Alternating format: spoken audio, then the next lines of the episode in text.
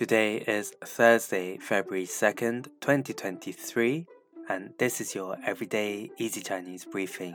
大家好，我是林老师, and in under 5 minutes every weekday, you'll learn a new word and how to use this word correctly in phrases and sentences. Today, we'll look at a theme instead and words associated with this theme.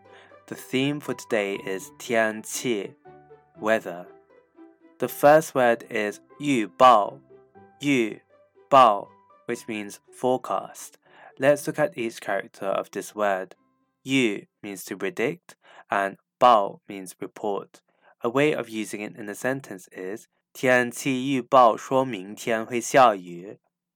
天气预报说明天会下雨。The weather forecast says it will rain tomorrow. Another word we can create related to 天气 is 彩虹,彩虹. This is a noun that means rainbow. A way of using it in a sentence is 彩虹非常漂亮。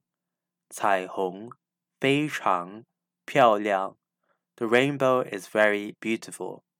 Finally, we can create the word 雷,雷, which means thunder.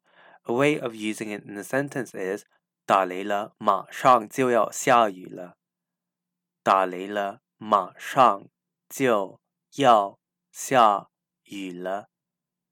There's thunder. It's going to rain very soon. Today we looked at the theme 天气, which is a noun that means weather, and we created other words related to it. These are 预报 forecast, 彩虹 rainbow, and 雷 thunder. To see this podcast transcript, please head over to the forum section of our website, www.everydayeasychinese.com, where you can find even more free Chinese language resources. See you again soon for more practice.